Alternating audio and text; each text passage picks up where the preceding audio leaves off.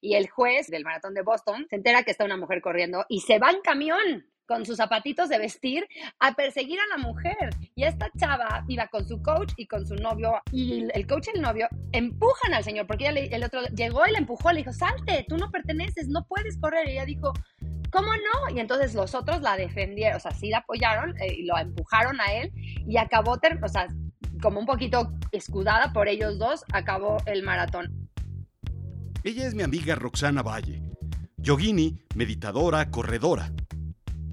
Reconocer también firmemente que en América Latina las mujeres sí eh, tenemos un lugar mucho más vulnerable socialmente y que tiene que ver justo con los años de desigualdad, ¿no? Con los años en donde no estuvimos eh, o no pudimos ocupar los mismos espacios o no pudimos eh, votar o no pudimos ir a la universidad o no pudimos hacer deporte, que es un poco la charla que nos convoca hoy.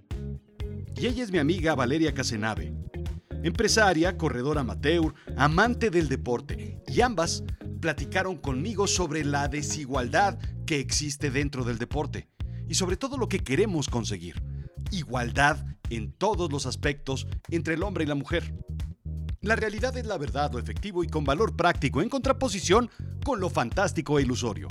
Lo absurdo es extravagante, irregular, irracional, disparatado, puesto la razón, chocante y contradictorio.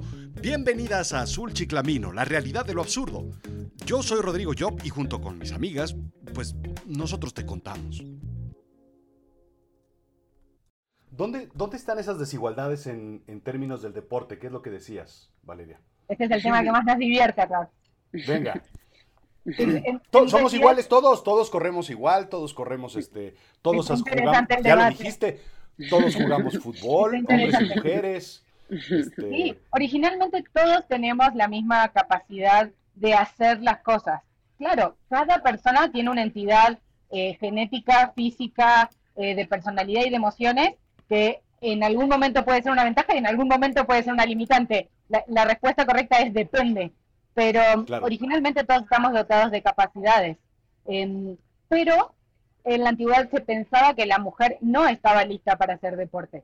Em, originalmente eh, los deportes están pensados para hombres, eh, los deportes están trazados desde las, desde las reglas de funcionamiento hasta la cancha.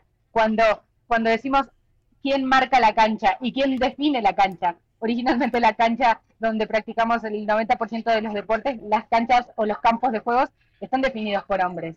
Entonces, pues eh, Roxy y yo somos corredoras y entre, entre las historias más emblemáticas de la incidencia de la mujer en el deporte está eh, la historia de, la primera mujer que eh, intercede eh, en una maratón. No sé, Roxy, ¿la quieres contar? Sí, pues esta chava se preparó y dijo, pues me voy a meter se puso pants, se puso súper camuflajeada de mujer, o sea, no se notaba que era mujer, y el juez se entera que, que el juez del maratón de Boston, el juez director de la carrera, se entera que está una mujer corriendo y se va en camión con sus zapatitos de vestir a perseguir a la mujer. Y esta chava iba con su coach y con su novio alrededor. Y el coach y el novio empujan al señor, porque el otro llegó y le empujó, le dijo, salte, tú no perteneces, no puedes correr. Y ella dijo, ¿cómo no? Y entonces los otros la defendieron, o sea, sí la apoyaron eh, y lo empujaron a él y acabó, o sea, como un poquito escudada por ellos dos, acabó el maratón. A la mera hora, el director acabó casi pidiendo una disculpa. El siguiente maratón la invitó y a partir de entonces ella dejó una huella impresionante de que las mujeres sí podían cinco años después se pudo, oficialmente se aceptó a las mujeres para poder correr un maratón y cinco años después es hace 50 años.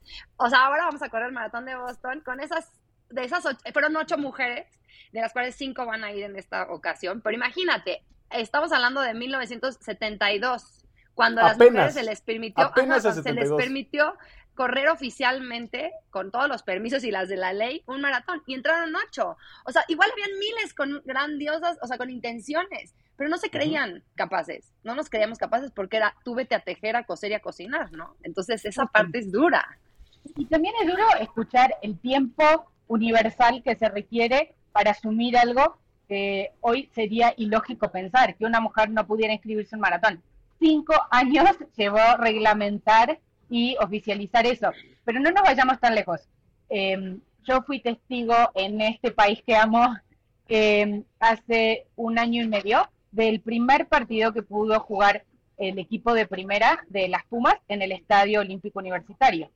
La primera vez que las mujeres eh, de la primera división de Pumas eh, pudieron jugar en su propio estadio fue hace un, año y medio. O sea, eso Porque antes jugaban, jugaban en, otro sitio. En otros estadios. En una cancha, no en un estadio. Seguro. Para, para, para el genérico de la, de la comisión directiva o de los directivos del Estadio Olímpico Universitario, el estadio se podía usar para la liga varonil, pero no para la liga femenil. Eso es, absurdo en este tiempo, ¿no? Eh, por supuesto que llevé a mis hijos a el primer partido de las Pumas en el Estadio Olímpico Universitario. Me parece todo un emblema de cómo las cosas pueden cambiar, pero además son momentos donde tenemos que estar ahí si creemos a la igualdad, apoyando estos pequeños momentos de brillo que mirando la historia para atrás marcan una diferencia, ¿no? Eh, así hay muchísimas en el deporte y la mujer. Eh, una de las atletas eh, de alto rendimiento más famosas del mundo es Caster Semenya, eh, es una de las velocistas eh, de, pista más, rápidas del mundo. En los últimos Juegos Olímpicos ha tenido que demostrar con análisis de sangre que no se ha inyectado hormona masculina porque es más rápida que los hombres. Entonces, como es más rápida que los hombres, tiene que demostrar también analíticamente que no tiene nada en su organismo que sea artificial.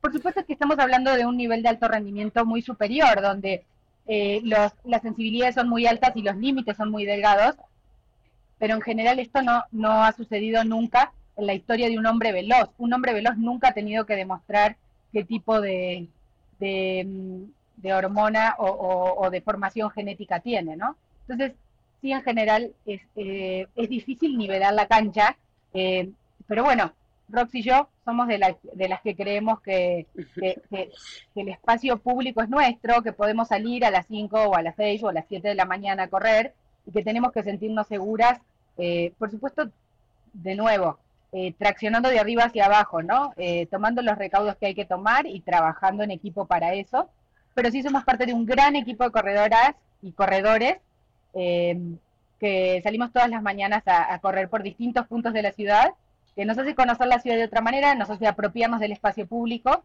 y sentirnos seguras en la ciudad también corriendo. 100%.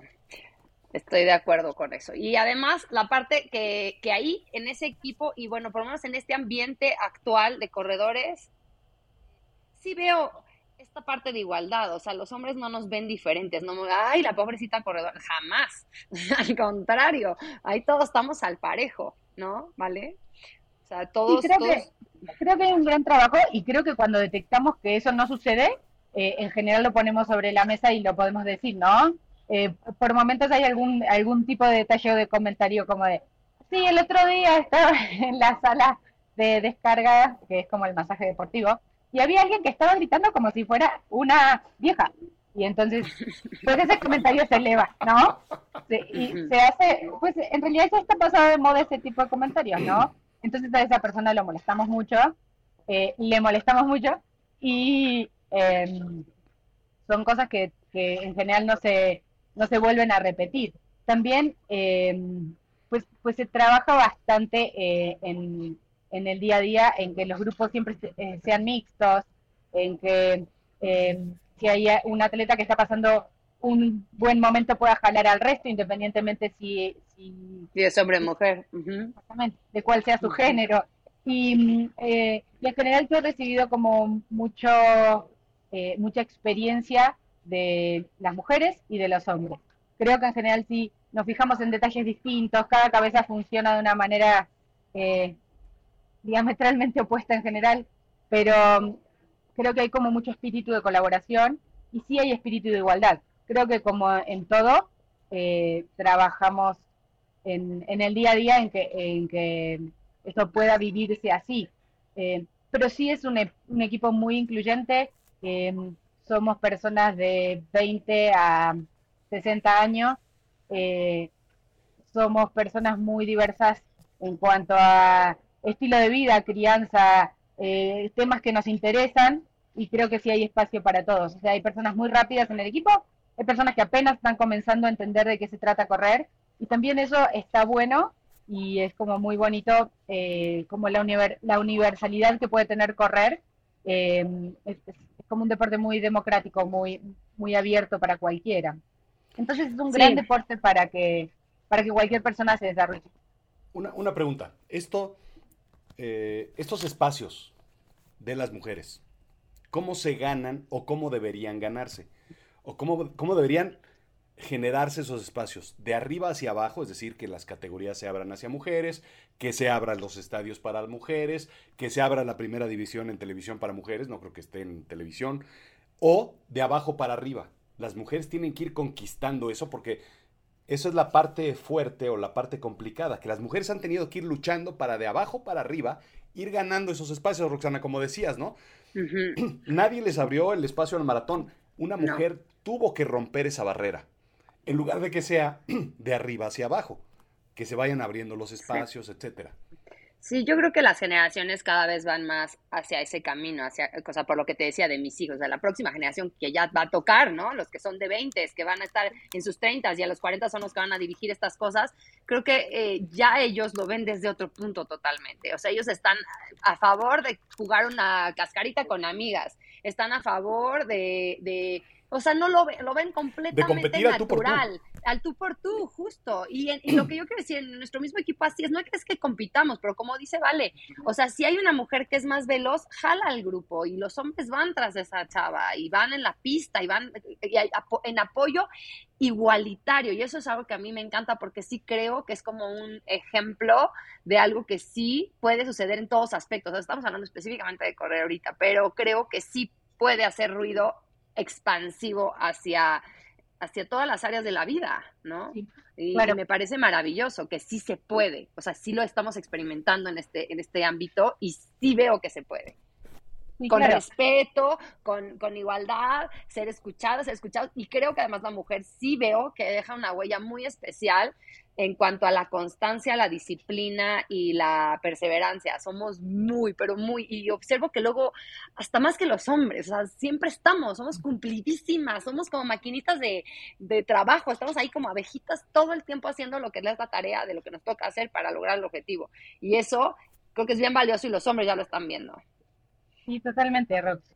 Em, pienso que, que sí es un, es una realidad lo que lo que estás diciendo que sucede en el equipo. Quiero eh, nada más como en perspectiva contarles la teoría de la cancha del techo de césped, que es un poco esto que sucede. Ya conocemos la, la teoría de los pisos pegajosos, que es cuando las mujeres en general no pueden dejar, no pueden ascender en los puestos porque están como muy orientadas al cuidado, al todo esto, a lo que sucede en la casa. La teoría del techo de cristal es como más ochentera, que es cuando las mujeres no podíamos crecer hacia puestos directivos. Hoy por hoy en México todavía el 80% de los puestos directivos de las grandes corporaciones están llevados adelante por hombres. Eh, cuando vemos para atrás y revisamos la historia y entendemos lo que eh, han, trabajado las legislaciones en igualar, eh, todavía falta mucho. Pero un poco respondiendo a tu pregunta, Rodrigo, creo que se ha hecho mucho, pero nos falta muchísimo. Creo que cuando pensábamos en esta charla con Rox, eh, comentábamos que creo que este es el mejor momento del mundo para ser mujer, porque nunca eh, tuvimos tanto nivel de igualdad y tanta libertad, ¿no? Sin embargo, eh, creemos que falta mucho por delante, ¿no? Todo lo que hubo atrás fue peor que lo que nos toca vivir hoy, pero todo lo que viene es mucho mejor. Em, la teoría del techo de césped lo que explica es lo que sucede con las mujeres y el deporte las mujeres y el deporte en general, como, como decíamos, llegamos tarde al deporte, llegamos eh, en general muchos años después eh, formalmente que los hombres, y eso hace que hay algunas capacidades que se desarrollan adentro de un campo de juego que a las mujeres también nos llegaron más tarde. Entonces, cuando hablamos de estrategia, cuando hablamos de pensamiento táctico, cuando hablamos de liderazgo, cuando hablamos de trabajo en equipo, todo eso naturalmente cualquier niño lo desarrolla eh, orgánicamente en un campo de juego, o cualquier niña. Y para las mujeres eh, todo eso llegó tarde. Entonces, cuando en perspectiva vemos que el 80% de los puestos de trabajo están ocupados por hombres en, las empresas en México, eh, pues por supuesto que eso tiene que ver también con, toda este, con todo este tipo de formación natural que fuimos recibiendo más tarde eh, o, que a, la que tuvimos acceso de manera tardía. Em, creo que hay muchas mujeres eh, brillantes. Eh, yo trabajo en mi día a día para que las mujeres cada vez ocupemos más espacios a donde podamos comunicar mejor nuestras ideas, ¿no? Porque ese es otro tema. Cuando está el espacio hay que saber comunicar la idea y para eso también se necesita desarrollo, se necesita pensar, se necesita espacio, se necesita tiempo.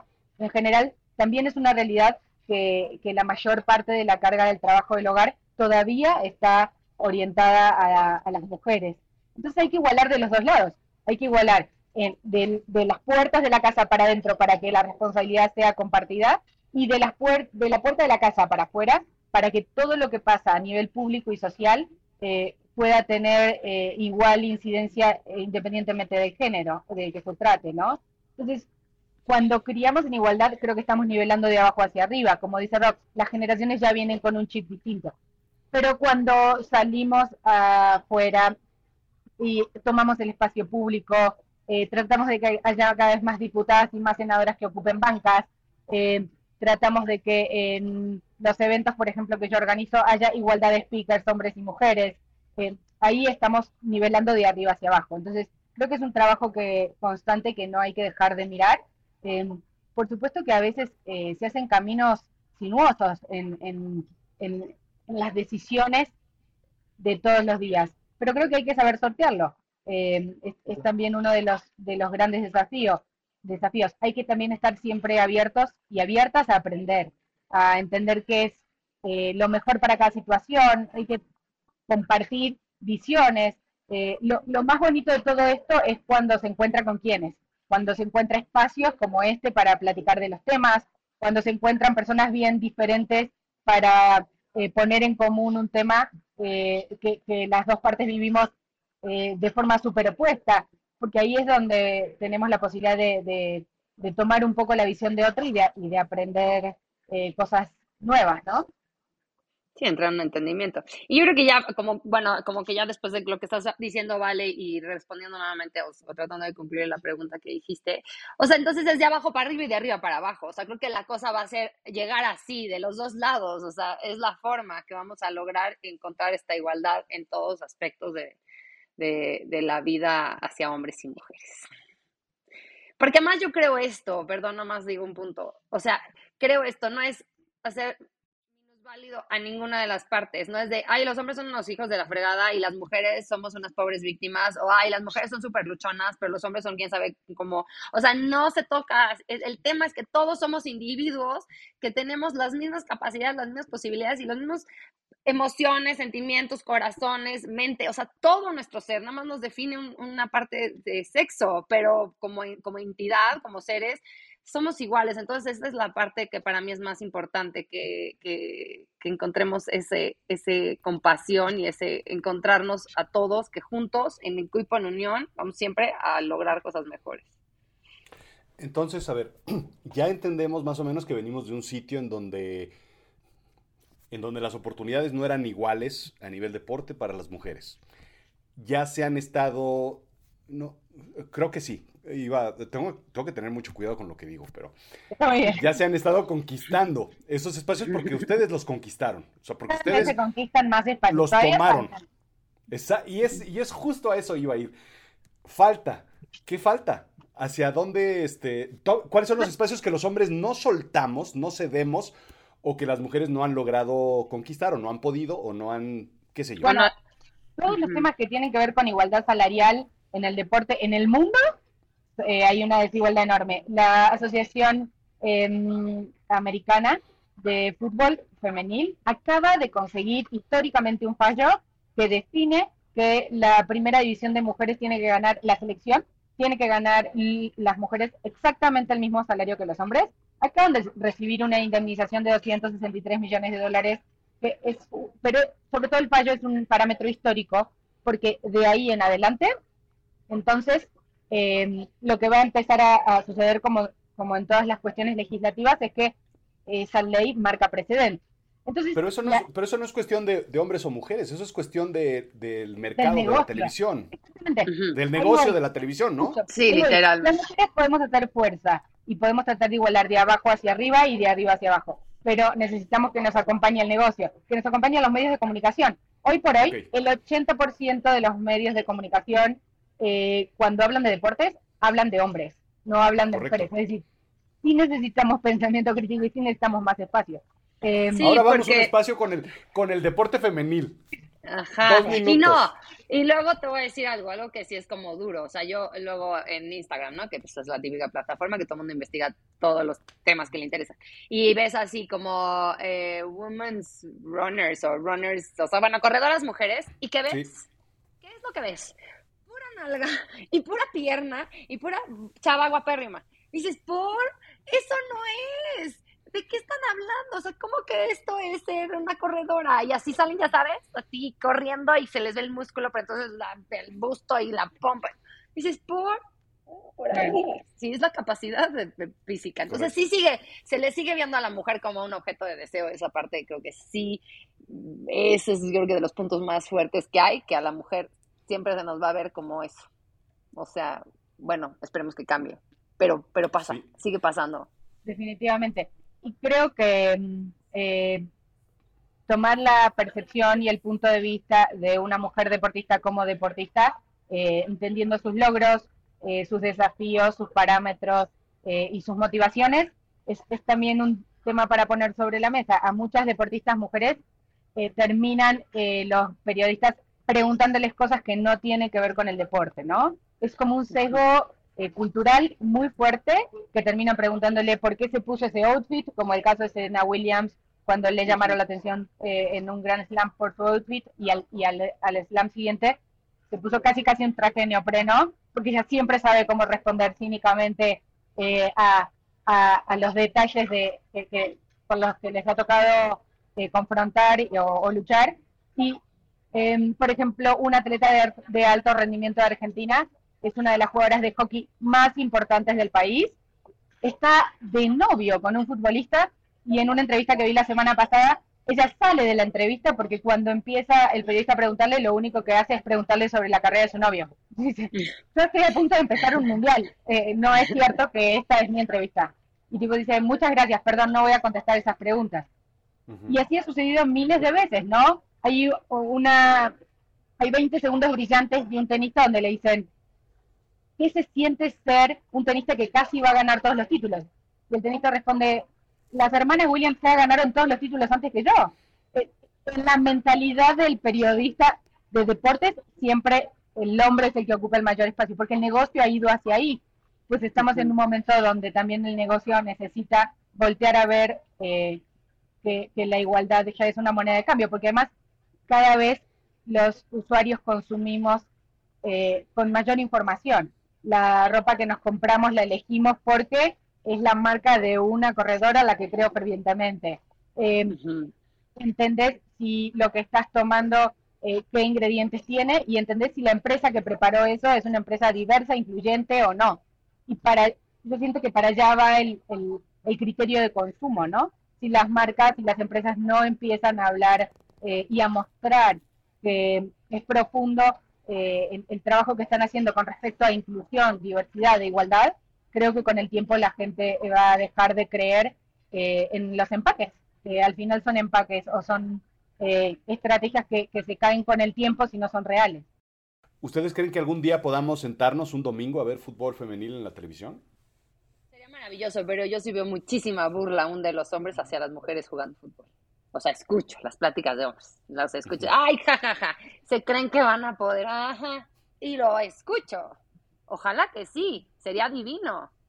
En mi casa sí pero lo ponen en, pero la verdad es que lo ponen en segundísimo lugar, o sea, lo ponen en segundísimo, así de, me aburrí, vi un partido de viejas, y así lo dicen, así lo dicen. Digo, yo vivo en un mundo de hombres. claro. ¿Cuál es, ¿Cuál es el deporte, por ejemplo, que, que es muy superior en femenil que en hombres? Pues, atletismo.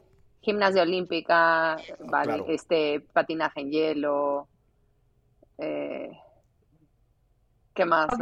Natación también muy bien. sobre estamos brillantes. Em, Clavados. Oye, lo que iba yo a decir del voleibol, el voleibol de playa, pero también el voleibol de playa se volvió atractivo porque traían casi niñas. Y eso que me encantó, que el mundial, las Olimpiadas pasadas hubieron que se quejaron, ¿no? O, absolutamente que no querían ponerse ese uniforme y lograron vestirse con shorts largos y demás. Y eso se me hace un acto espectacular de esta buscar la igualdad. O sea, no son un objeto de deseo, son. Es, es absurdo que tengamos que conquistar eso en el siglo XXI, ¿no? sí. Es, como antiguo. El short corto. está fuera de. Está fuera de debate qué qué cosa quiere portar cada uno, ¿no? Claro, hay lineamientos, hay reglamentos para todos, o para, o para todas las disciplinas, pero cuando se trata de algo que culturalmente es tan obvio, qué fuerte, ¿no? Que tuvo que hacer a través de, primero hubo un llamado de atención, después hubo eh, un debate sobre el tema y luego hubo una bajada eh, de aprobación hacia el outfit que proponían las noruegas, pero fue casi en post, o sea, no, no fue como, como en el momento ni en la parte previa. Y de nuevo la, la, mujer tuvo que romper el paradigma eh, y pedir perdón en lugar que permiso, ¿no? Que, también es horrible decir pedir perdón, pero es como hacerlo y arriesgar a que las cosas sucedan aún sin estar en reglamento, porque en el reglamento no había espacio para eso. Históricamente, como que estamos viendo que es algo que es así, dijiste, Rodrigo, la mujer va conquistando su espacio, vamos conquistando ese lugar.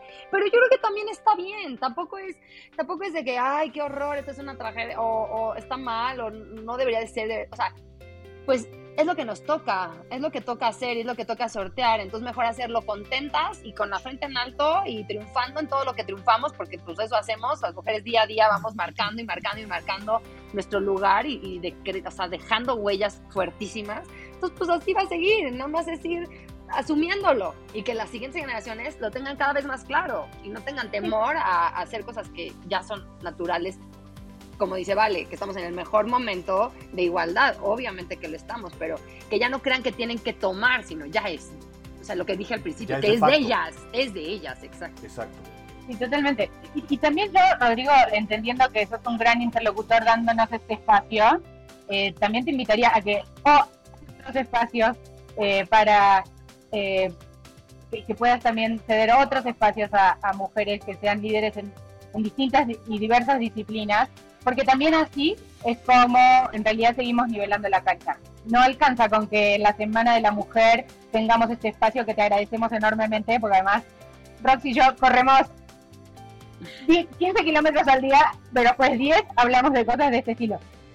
No alcanza con la charla mañanera, no alcanza con que en la Semana de la Mujer tengamos este espacio. La verdad es que sí creo que un poco el trabajo de arriba hacia abajo, de cuando hablábamos antes del compromiso de todos, es tratar de eh, de, que en algún lugar de tu ser te genero incomodidad cuando hay dos semanas que no tenés mujeres en tu podcast.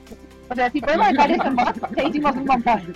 Entonces, para mí es un poco por, ahí. Es, como lo natural o lo común debería ser eso. Sin embargo, no es. Pero hay, hay un lugar adentro de vos donde esto debería incomodarte en un par de semanas.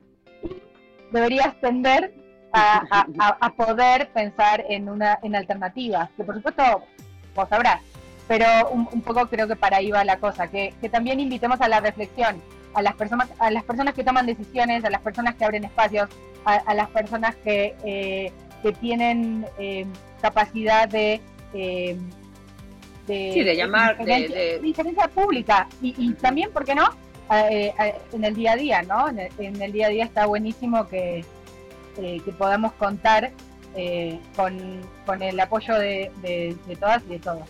Em, eso les, decíamos mucho a los chicos del equipo el Día de la Mujer. Parece una tontería, pero es un gran gesto que corrimos vestidos todos de morado por nuestros derechos. De nuevo, corremos todos los días juntos eh, en bola, mezcladas y mezclados, y es una práctica divertidísima pero um, era interesante ese día, como es importante en esta semana que nos, que nos seas este espacio para hablar de estos temas, que simbólicamente sí hace la diferencia. Entonces, muchas gracias. gracias por estar para nosotras. Al contrario. Prendemos la tele, abrimos la cerveza, montamos la botana y nos ponemos a ver los deportes, las olimpiadas, y nos ponemos a pensar en cuáles son los espacios que tienen los hombres con respecto a las mujeres? Mm, tal vez no. Nos ponemos a pensar qué es lo que hace falta para igualar este tipo de situaciones? Tal vez no. ¿Hacen falta más espacios? Sí. ¿Hace falta más igualdad? Sí. Es momento de pensar en todo ello. Esto fue Azul Chiclamino, la realidad de lo absurdo. Yo soy Rodrigo Job, sígueme en Instagram y en Twitter, Rodrigo-Job, sígueme en Facebook, sígueme en YouTube, sígueme en todos lados, pues ¿para qué le haces al cuento? ¿Sabes de qué vive este programa? Déjame contarte, de tus likes y de tus recomendaciones. Ponle una estrellita, unos pulgares arriba, en cualquier plataforma donde me escuches, en Spotify, en Apple Podcast, en Google Podcast o en YouTube. Cualquier otro que sea importante. Recomiéndale mi contenido a alguien más. Estoy seguro que esa persona te lo agradecerá. Ah, y echa un vistazo a azulchiclamino.com. Este contenido es gratis gracias a esos tres apoyos que te pido. Dale like, recomiéndalo y visita azulchiclamino.com. Nada más. Bueno, ya si puedes consumir algo y pagar algo, pues también se agradece. Gracias.